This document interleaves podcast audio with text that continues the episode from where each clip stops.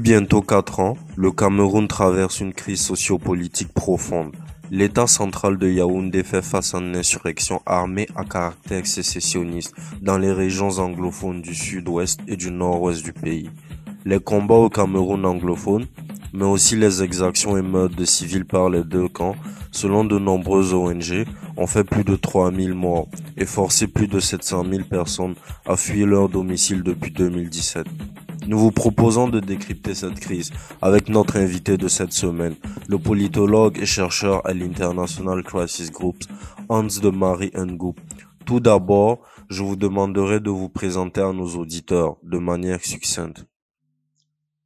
Bonjour, chers auditeurs et auditrices. Je suis Hans de Marie Ngou, euh, politologue qui travaille comme senior analyste sur l'Afrique centrale à l'International Crisis Group euh, sur un plan académique, je travaille sur les questions liées à la sociologie de l'État, mais aussi euh, aux questions de défense et sécurité. Et à l'International Crisis Group, euh, j'ai couvert tour à tour le Cameroun, le bassin du lac Tchad et à présent la République centrafricaine. Merci pour cette entrée en matière. La meilleure démarche pour appréhender les causalités et les enjeux d'une crise est la mise en perspective historique. Je vous demanderai donc de situer dans le temps et l'espace la question anglophone au Cameroun. Pourquoi et comment deux espaces linguistiques différents cohabitent dans ce pays? A été dit et écrit sur euh, la crise dans les régions euh, du nord-ouest et du sud-ouest euh, du Cameroun, les régions anglophones donc. mais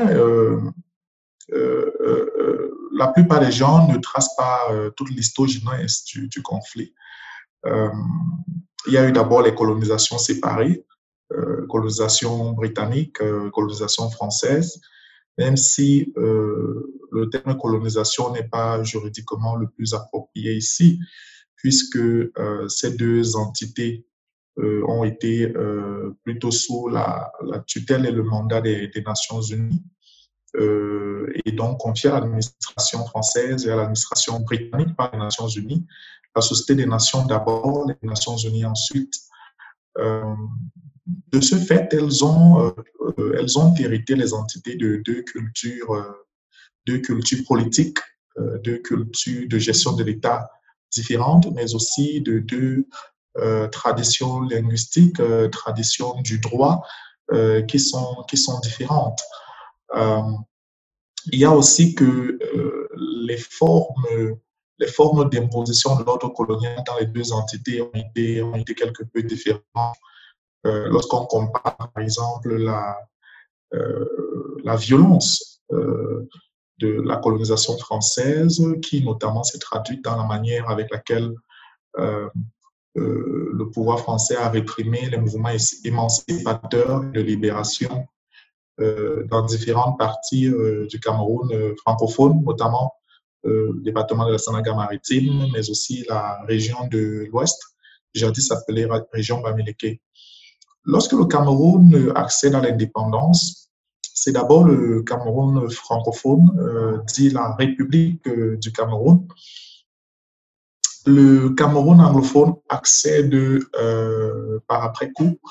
Il est proposé à l'élite euh, anglophone de l'époque euh, un référendum et deux choix, euh, soit de rejoindre la République du Cameroun, ce serait donc une indépendance par association à la République du Cameroun de fait et immédiate, soit alors de rejoindre la République fédérale du Nigeria. En réalité, euh, lorsqu'on parcourt les travaux qui ont été publiés sur la, question, que ce soit sur les chercheurs euh, anglophones ou francophones ou même non camerounais, on constate que euh, le réel désir de l'élite anglophone de, l'époque et même des populations anglophones dans leur large majorité était d'accéder à l'indépendance pure et simple. Mais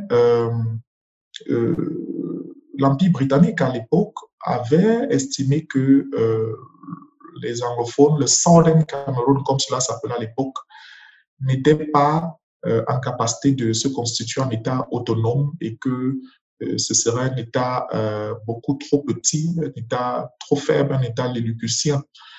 il avait été soutenu en cela par certains États africains qui alors que ces États se faisaient les chantres de dynamique de rassemblement au sein de l'Afrique pour former un État uni d'Afrique, ne voyaient pas d'un bon oeil que de nouvelles balkanisations, que de nouveaux États africains très petits pullulent ou continuent d'émerger.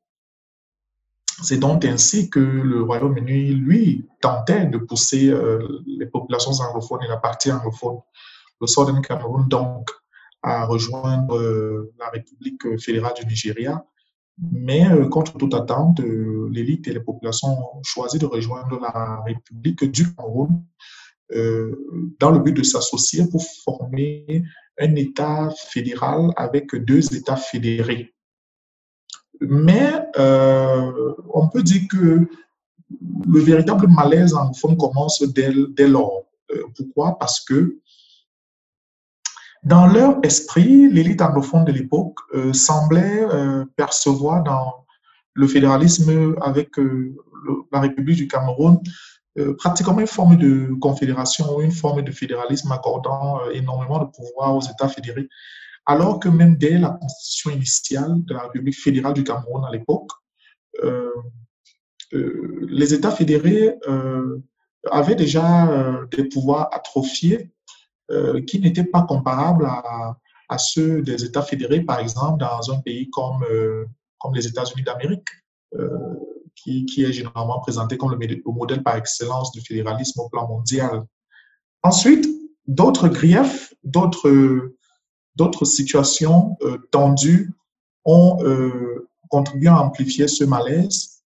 Le fait, par exemple, que euh, graduellement les compétences des États fédérés, notamment de l'État fédéré anglophone, le Southern Cameroun, furent rognées par l'État fédéral.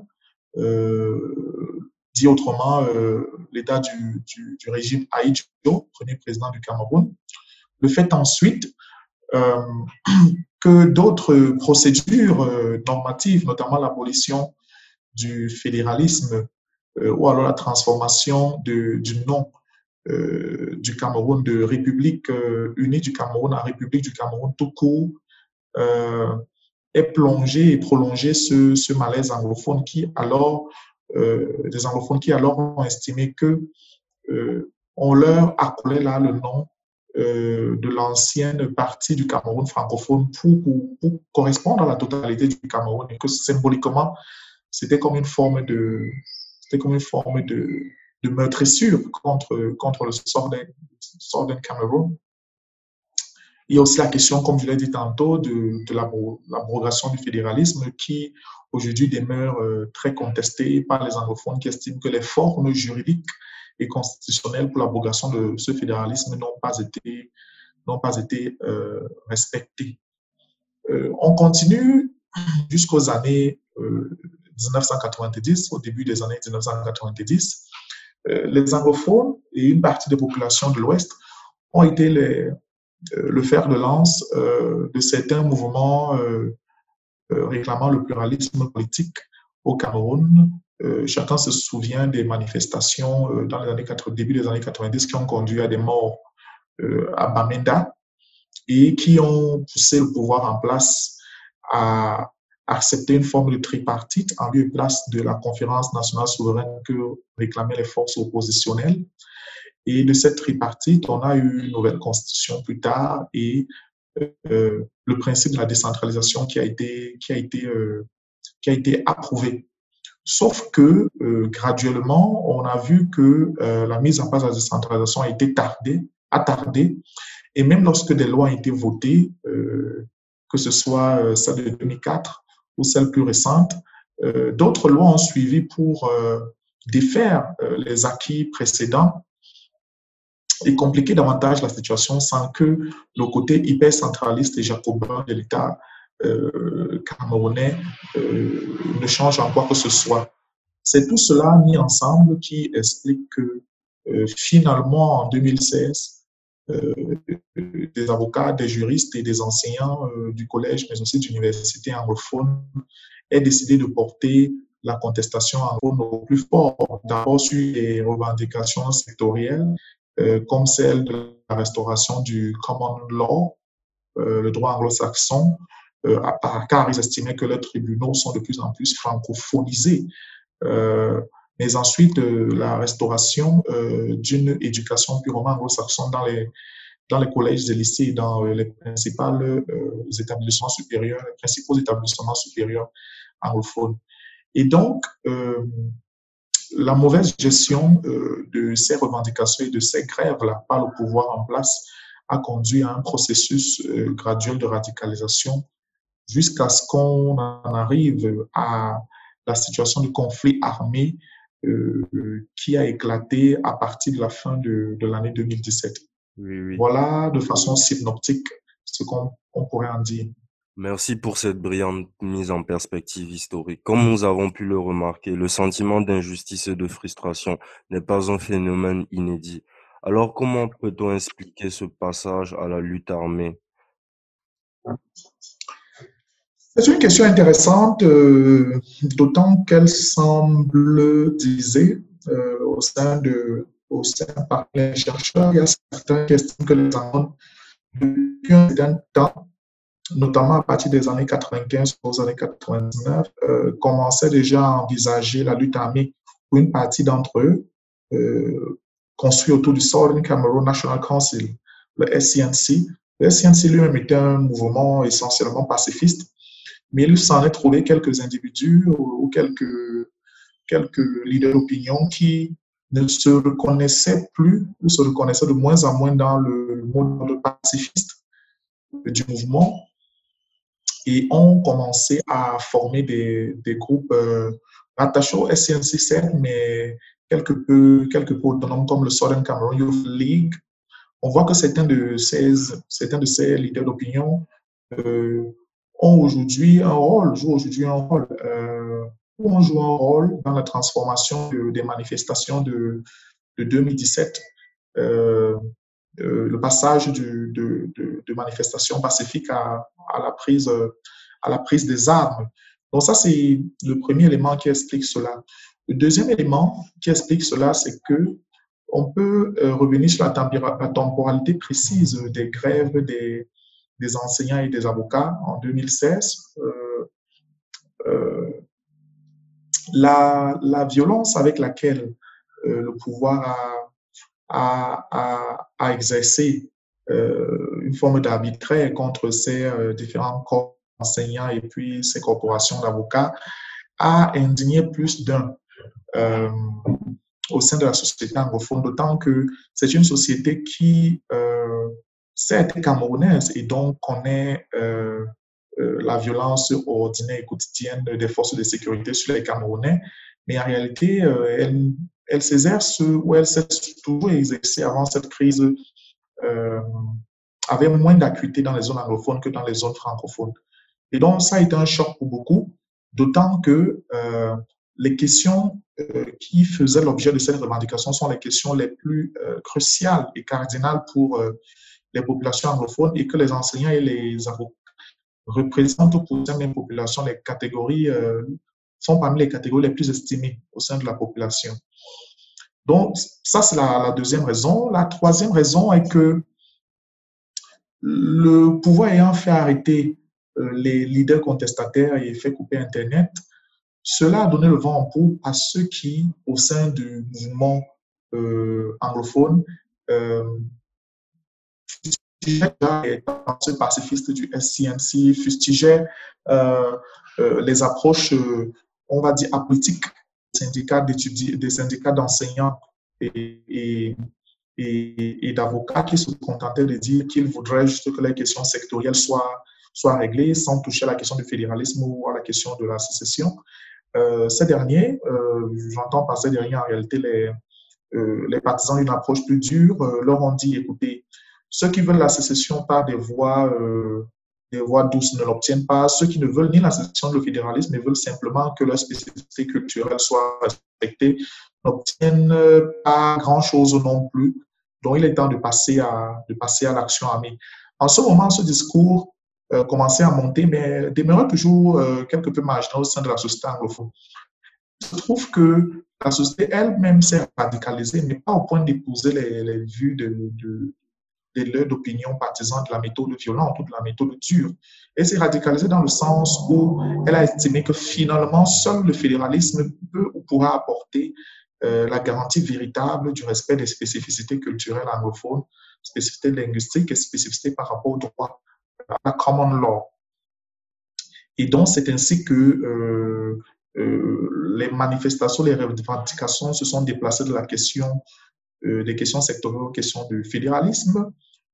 Plus la répression gouvernementale s'est endurcie, plus une faction a basculé vers l'option séparatiste ou l'option sécessionniste.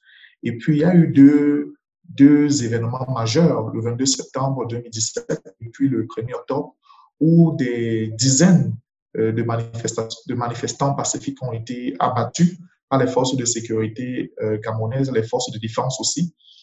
Euh, c'est dès lors que, quelques semaines après, les premières attaques ont eu lieu contre des postes de gendarmerie parce que le déclic a été, été opéré et ceux de la tendance, ceux de la plus dure, ont obtenu quelques appuis au sein de la société anglophone et sont passés, sont passés euh, à l'acte. Et quand on regarde le mode opératoire des premières attaques, cela pourrait discréditer la thèse de ceux qui estiment que les anglophones se préparaient militairement euh, depuis longtemps.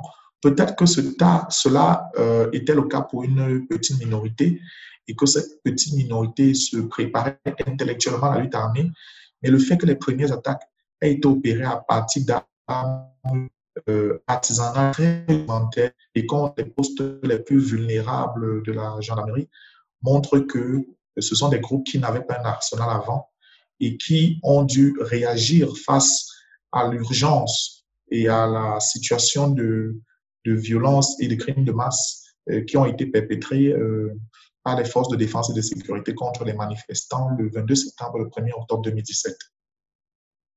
Merci pour, merci pour cette analyse. Qui sont les leaders de ce mouvement séparatiste? Certains commentaires évoquent une multiplicité d'acteurs avec parfois des intérêts antagonistes. Il y aurait d'un côté les groupes traditionnels créés dans la foulée des années 90 et ceux plus récents qui se sont constitués à la faveur de la crise d'octobre 2016. Qu'en est-il?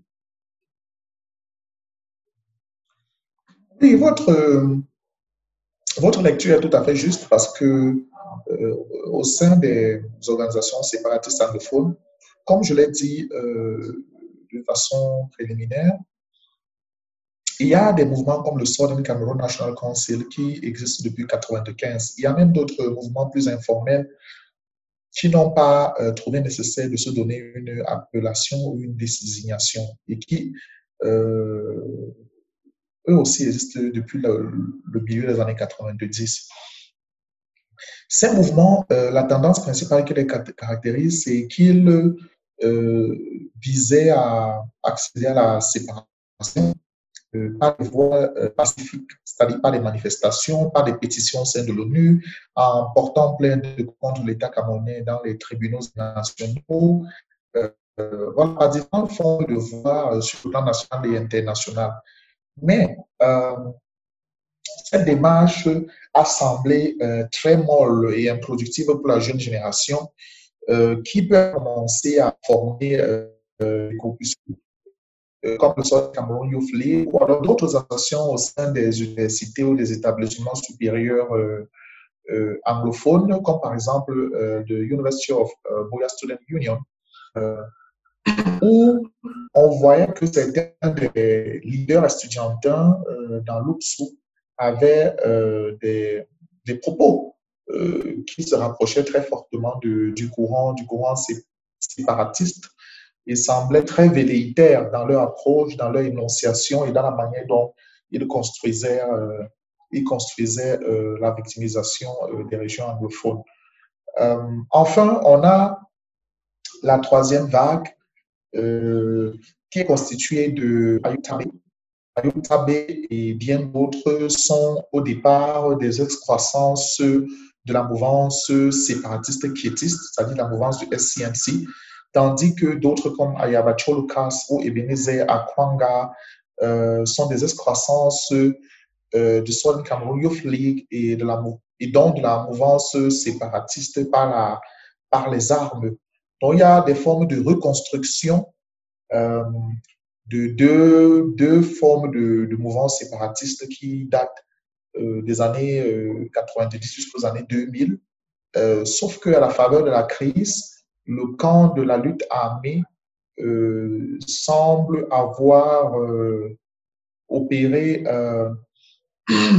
une, avoir glané davantage d'espace au sein de l'opinion anglophone en général et au sein de la sous-opinion, de la sous-mouvance séparatiste, si bien qu'aujourd'hui, euh, on a l'impression que parmi les séparatistes, euh, ceux qui prennent la séparation par la voie armée sont peut-être majoritaires. Peut-on dire que les revendications politiques se sont progressivement effacées au profit de logiques criminelles Bien, c'est un discours qui s'entend ici et là et qui notamment est soutenu par les autorités camerounaises. Euh, je ne crois pas que ce soit le cas. Il est vrai qu'on peut constater une forme euh, accrue de criminalisation euh, des mouvements séparatistes anglophones qui aujourd'hui sont dans différentes opérations de raquettes et dont on peut douter que la totalité des membres soit vraiment construits sur le plan idéologique et partagent euh, et partage euh, toute la rationalité de départ euh, de cette lutte. Mais j'aime à dire qu'en fait, il en est ainsi de la trajectoire de pratiquement tous les mouvements émancipateurs, de pratiquement toutes les luttes. difficilement, on pourrait identifier un mouvement émancipateur, où tous les membres sont très idéologiquement construits et sont des membres sans casier judiciaire. À un moment, lorsque le mouvement opère une transformation armée, euh, puisqu'il n'a pas les moyens d'un État, puisqu'il n'est pas soutenu par un État, en l'occurrence, le mouvement fond, pour l'instant n'a pas encore un État le soutient officiellement et sans doute euh, euh, pas sur le plan militaire. Il fait donc avec les moyens de la débrouillardise, les moyens du bord, qui sont de trouver des bras armés à tous les coins de rue qui peuvent lui porter secours. Et c'est cela qui donne une coloration fortement criminelle. Euh, il y a aussi le fait que euh, le leadership de certains des groupes armés anglophones aujourd'hui euh, ne semble pas inspirer beaucoup d'estime pour ce qui est du construit idéologique ou même du fondement éthique euh, alors que euh, les francophones ordinaires camerounais, euh, certains ont une forme de, je ne dirais pas de respect, mais ils ne mettent pas dans le même panier un Sissi Tabé avec certains autres belligérants, certains autres belligérants anglophones. Donc, pour toutes ces raisons, il y a une impression de criminalisation. Et puis, les autorités camerounaises ont tout intérêt à dépeindre les groupes il identifie alors les groupes euh, euh, autoproclamés de libération anglophone ainsi. Euh, mais il n'en demeure pas moins que la question de l'indépendance anglophone, la question de la résolution politique de cette crise, la question de, de, ou même du fédéralisme, des questions qui sont les questions de fond pour la plupart des acteurs principaux de la, de la crise anglophone. Et lorsqu'on les approche sérieusement pour leur demander quels sont les, les, euh, les mécanismes par lesquels la crise pourrait être résolue en profondeur, ces solutions politiques-là sont celles qui apparaissent toujours et, non euh, les aspects liés à la criminalisation. Mais comme j'étais le disant, il va de soi qu'une crise qui se prolonge, à moins que les leaders de cette crise disposent d'un capital éthique très élevé, d'un leadership très fort, à toujours une propension à euh, aussi euh, déborder sur des aspects, sur des aspects euh, de criminalisation. Je puis ajouter pour terminer que la criminalisation dont il s'agit ne concerne pas que les groupes armés anglophones. On constate que l'État camerounais les autorités régionales, les autorités locales dans les régions anglophones et même les forces de sécurité euh, s'investissent aussi dans, ce champ et ce répertoire. Euh, J'en veux preuve le fait que certains euh, haut commis euh, anglophones ou pas, mais d'ailleurs, aient créé eux-mêmes leur propre groupe dit d'autodéfense euh, qui ne font pas partie de la nomenclature officielle des forces de défense et de sécurité du Cameroun, que les dites autorités aient aussi encouragé certaines catégories de la population qui sont contre l'autonomie anglophone, par exemple les populations Peul, Bororo qui vivent dans ces deux régions, à se constituer en milice, et qu'enfin, le comportement des forces de défense et de sécurité certaines situations euh, à douter qu'il s'agit euh, véritablement de forces républicaines soucieuses euh, de la dignité de tout, un, de tout un chacun et de tout un citoyen.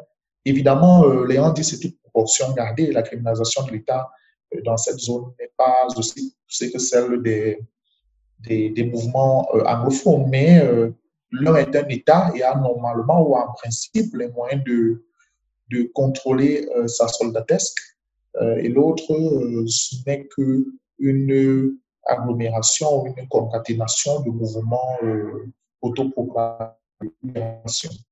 Et pourquoi l'école est-elle devenue une arme de guerre dans ce conflit? Quel est le but d'une telle stratégie? C'est difficile à comprendre, mais lorsqu'on essaie de raisonner intuitivement ou alors de discuter avec euh, certains des leaders euh, séparatistes, euh, ce qu'ils nous ont parfois fait comprendre lors de nos recherches, euh, c'est que dans ce contexte euh, de forte asymétrie où au départ du conflit, il n'avait que quelques armes artisanales face euh, un État camerounais en réalité fort dans le domaine sécuritaire, qui dispose d'une armée bien positionnée. Ils avaient compris que, d'après eux, tuer quelques soldats, ce n'est pas ça qui pousserait l'État camerounais à bouger, et voire même les partenaires internationaux que l'on appelle parfois la communauté internationale. Et donc, ils ont souhaité toucher un symbole fort, un symbole qui euh, qui pourrait à tout le monde émouvoir euh, même les francophones camerounais, qui pourrait euh, plonger dans l'embarras les partenaires internationaux. Et lorsqu'on discute avec eux, ils nous disent on a bien conscience du sacrifice extrême que cela représente d'abord pour nous, parce que ce sont nos enfants qui vont pas à l'école et que euh, personne ne saurait aimer nos enfants plus que nous. Mais nous l'avons fait pour montrer jusqu'à quel prix nous sommes prêts à payer pour obtenir notre indépendance, pour que les gens comprennent bien qu'il ne s'agit pas simplement d'un mouvement d'humains, euh, mais de personnes qui réellement ne se sentent plus en face avec euh, la République du Cameroun. Euh, au sein du mouvement séparatiste, euh, cette tactique au départ euh, divisait déjà même, mais on va dire était plus ou moins majoritairement acceptée.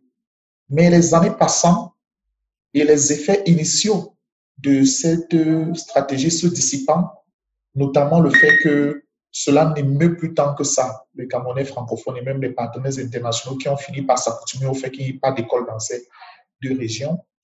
Euh, la question du boycott de l'école est devenue une question qui divise fortement au sein de la mouvance séparatiste, bien que lorsque l'on interroge les séparatistes camerounais qui sont basés au Cameroun, euh, une majorité semble en faveur d'une reprise euh, de l'école, voire même une large majorité. Euh, c'est surtout parmi les groupes armés et les séparatistes de la diaspora qu'on retrouve encore une majorité qui semble sarc à un maintien de la politique de boycott de l'école. Le Cameroun est aujourd'hui confronté à une superposition de crises. L'État fait aussi face à Boko Haram dans son extrême nord. Pensez-vous que le pouvoir en place a les capacités et les moyens de jouer sur deux fronts distincts? Eh bien, euh, l'expérience des quatre dernières années nous montre que euh, s'il a les capacités, il s'en sort euh, très difficilement. On ne peut pas dire qu'il a échoué parce que jusqu'à présent, Boko Haram n'est pas parvenu à saisir une partie significative du Cameroun et à s'implanter durablement dans cette partie-là, contrairement par exemple au Nigeria ou même au Niger. Ce pas un échec absolu.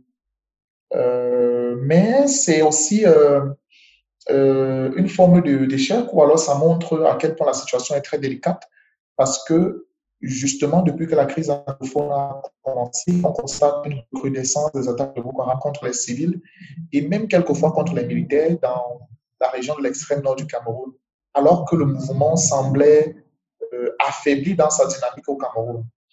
Euh, tout comme dans les régions anglophones, si les mouvements armés anglophones ne sont pas parvenus, ne parviennent pas à conquérir des villes stratégiques euh, et à s'imposer de façon durable dans ces villes, on constate quand même que l'essentiel des localités rurales, voire même de ces zones semi-urbaines, euh, sont euh, sous le contrôle ou sous la domination, dans un cas ou dans l'autre, des groupes armés anglophones. Et l'État, lui, semble n'avoir plus que le contrôle réel des localités comme Bamenda, Boya et Kumba. Et encore, euh, lorsque cela leur chante, les groupes armés anglophones ne se privent pas de mener des opérations importantes euh, dans ces, dans ces localités.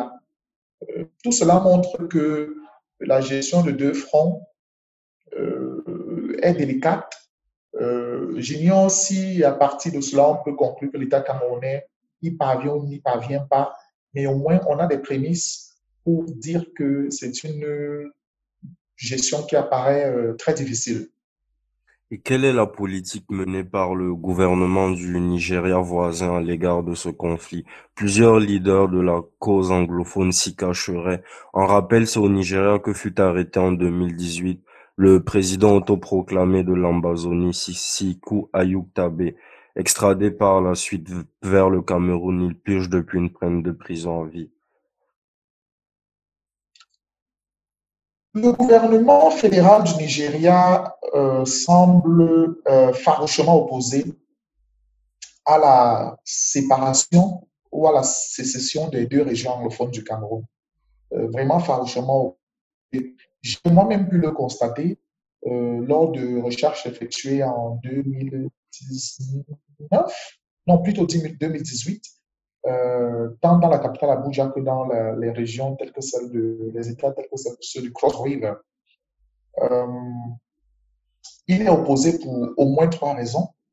Euh, la première raison est que il ne souhaiterait pas que une indépendance des deux régions anglophones donne des idées au mouvement biafrais nigérian lui-même de se reconstituer ou de se reformer une autre euh, euh, raison est que le Cameroun et le Nigeria sont tous deux englués euh, dans la lutte contre Boko Haram.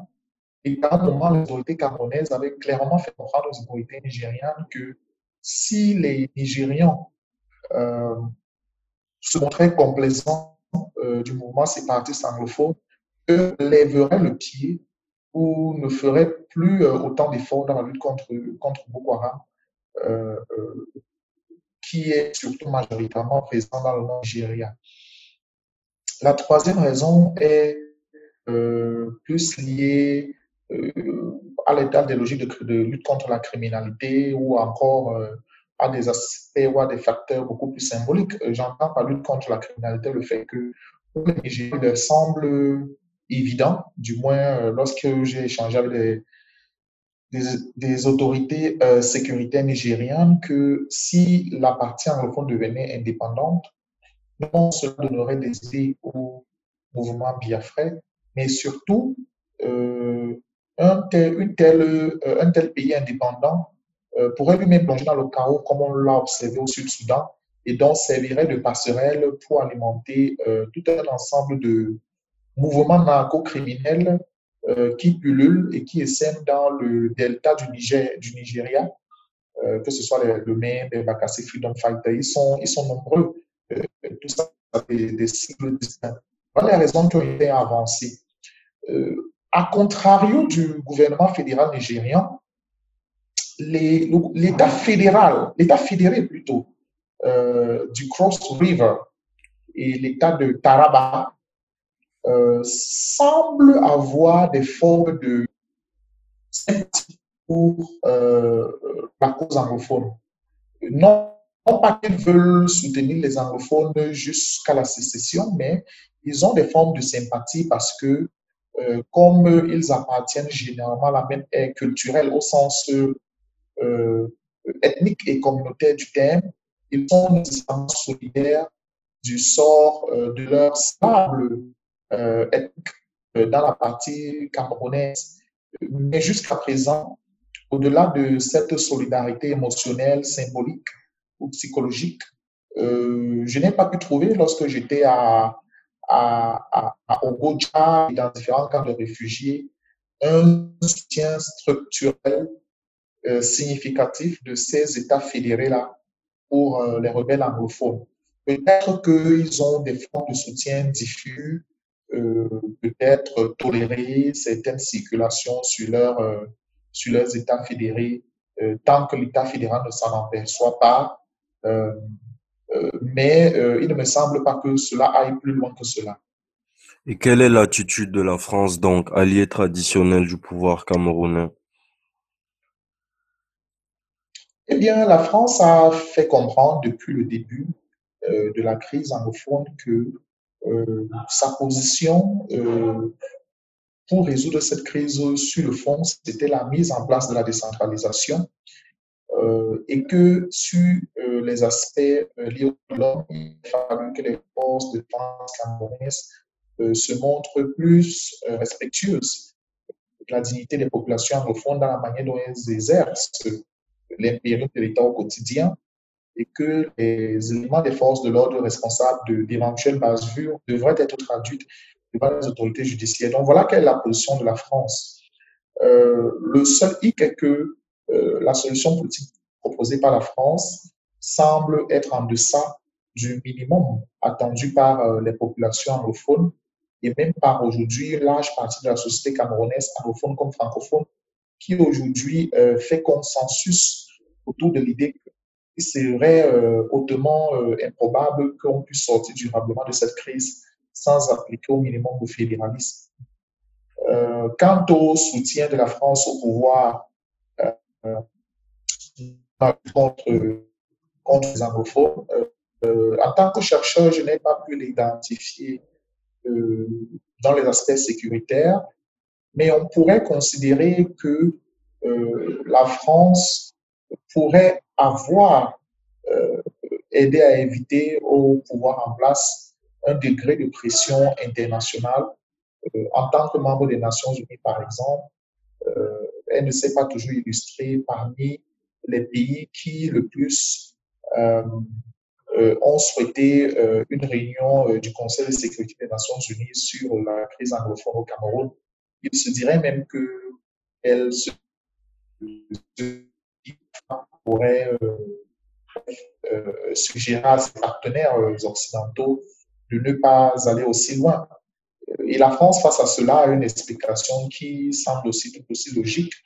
Elle estime que, de par son expérience de plusieurs décennies au Cameroun, euh, certaines solutions fortes et importantes s'obtiennent par la diplomatie, euh, s'obtiennent davantage par la diplomatie discrète euh, que par la diplomatie des tambours. Et donc, elle, elle affirme que certaines évolutions institutionnelles qui ont eu lieu au Cameroun ces deux dernières années, notamment euh, les petits progrès qui ont pu avoir lieu dans le domaine de la décentralisation, sont notamment dus euh, à son implication, tandis que ceux qui euh, ont fait pression au niveau de leur Assemblée nationale, Congrès ou Conseil de sécurité n'ont pas obtenu de résultats tangibles. Je laisse cela à l'arbitrage de tout un chacun de jauger de ce qui serait le plus euh, approprié euh, comme technologie euh, de pression face à un pouvoir conservateur. Pour terminer, comment analysez-vous la réponse de l'État camerounais? Eh bien, l'État camerounais au départ a réagit euh, comme il sait le faire, c'est-à-dire euh, à partir du répertoire qu'il qu'ils connaissent ou qu'ils connaissent le mieux, c'est plus précis, le territoire répressif. mais il me semble que l'endurance, la résistance et même la résilience des indépendantistes anglophones ont probablement surpris les, autorités camerounaises et qu'on voit ou qu'on observe depuis euh, deux ou trois ans euh, cesser à des formes, à des formes de, de, de, politique publique euh, de sortie de crise qu'on ne leur connaissait pas. Et j'entends par là cesser, par exemple, au dialogue. Alors, il y a beaucoup à, dire et à redire euh, sur les différents formats de dialogue qui ont été envisagés depuis le début de la crise anglophone et même sur euh, leur sincérité ou leur motif réel euh, et sur le fait qu'ils n'ont pas débouché sur des, solutions au niveau de la crise ou qui permettent de juguler la crise de façon sérieuse.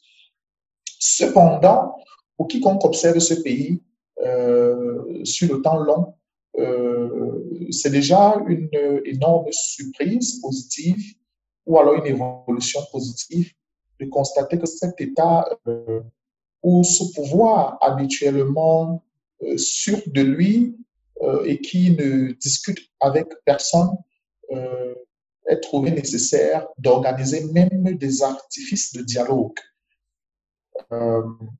ce sont des artifices de dialogue mais pour un État euh, qui ne s'en donne même pas habituellement la peine lorsqu'il fait face à des récriminations de la population, ça dit à quel point euh, la ténacité des mouvements indépendants anglophones euh, suscite probablement au sein de la formation dirigeante des, les inquiétudes les plus profondes, non seulement sur leur incapacité à réduire à néant, comme il espérait militairement, ces mouvements armés, mais aussi euh, leurs inquiétudes et leurs peurs que la perpétuation de ces mouvements pourrait à terme euh, compromettre même la stabilité hégémonique du régime en place et dans leur reproduction à la tête de l'État après, euh, après le mandat actuel du président Biya. Nous venons au terme de cet échange consacré à la crise anglophone au Cameroun. Merci de nous avoir écoutés. N'hésitez surtout pas à noter l'épisode sur les différentes plateformes de diffusion. Si vous l'avez bien entendu, trouvé instructif à l'écoute. N'hésitez pas aussi à partager cet épisode auprès de vos proches. Votre engagement est notre moteur. Merci et à bientôt pour un nouvel épisode.